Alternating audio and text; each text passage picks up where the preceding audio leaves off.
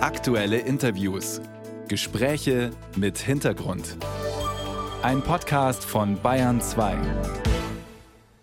Manchmal kann man sie sehen als kleinen hellen Punkt im Himmel, die ISS. Und sie ist leicht zu unterscheiden von Flugzeugen, weil sie ja nicht rot oder grün blinkt.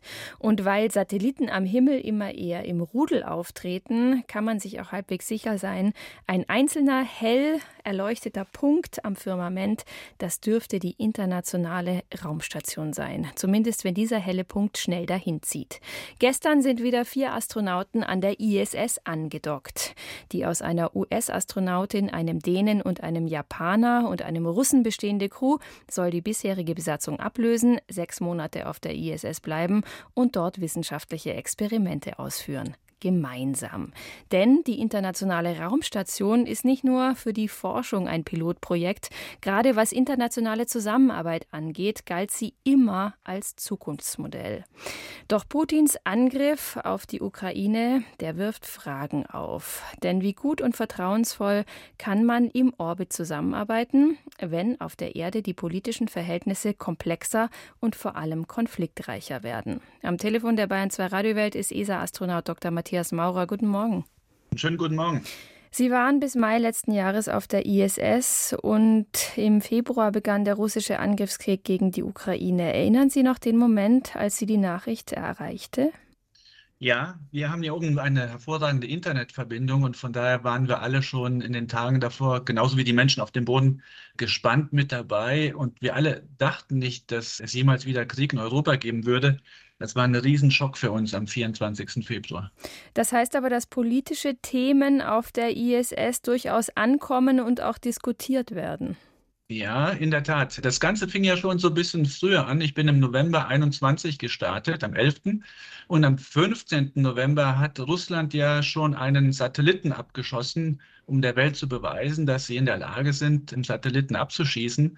Und das war für uns das allererste Mal so eine Krisensituation an Bord. Wir mussten uns in Sicherheit begeben auf der Raumstation weil wir ein paar Stunden später dann in diese Schrottwolke, diese Weltraumschrottwolke hineingeflogen sind.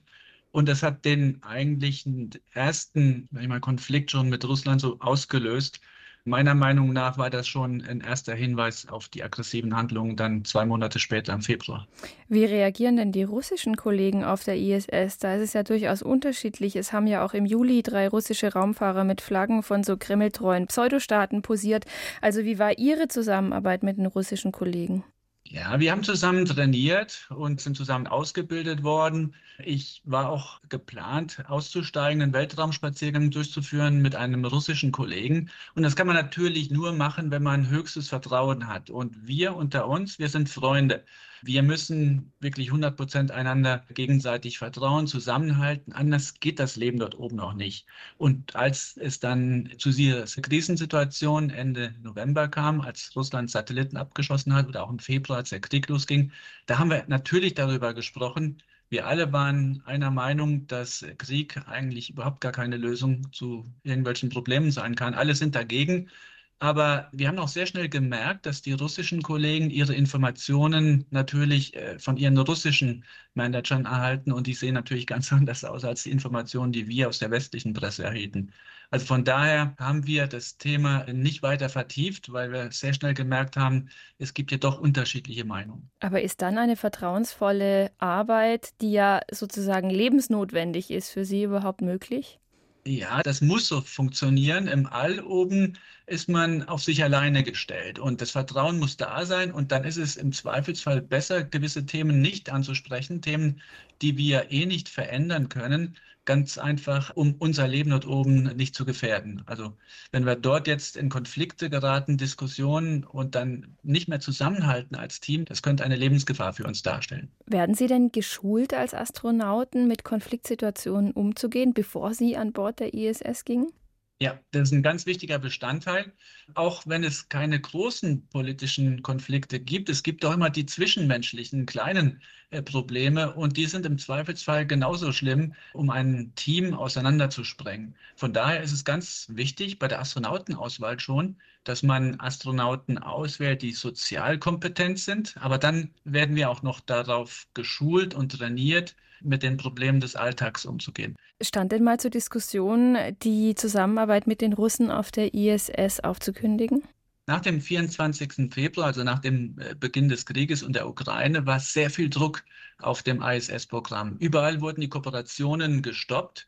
Äh, auch in der Raumfahrt haben wir verschiedene Kooperationen beendet.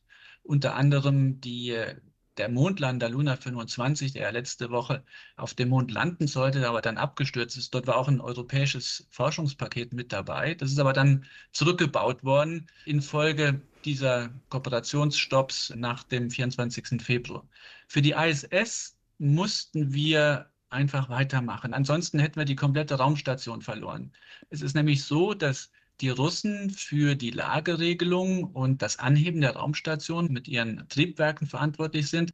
Die Amerikaner hingegen stellen die ganze Stromversorgung zur Verfügung und Kühlung der meisten Aggregate. Das heißt, niemand kann ohne den anderen auskommen. Und wenn einer sagt, ich will hier nicht mehr mitmachen, dann bedeutet das das Ende. Und das wäre natürlich ein enormer Verlust für die gesamte Menschheit.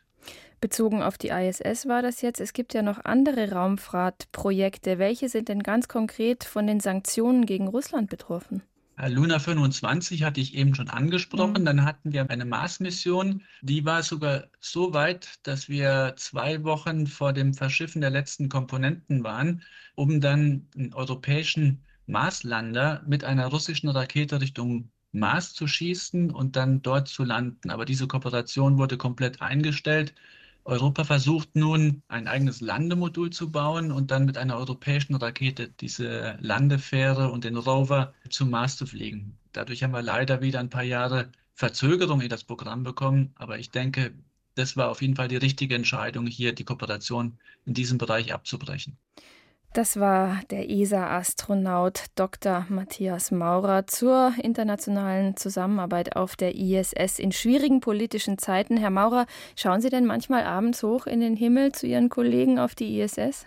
Ja, absolut. Ich meine, dann schaue ich hoch, dann sehe ich die ISS über Köln fliegen und dann, ja, dann träume ich manchmal davon, wie das war, als ich noch dort oben am Schweben war und runtergeschaut habe.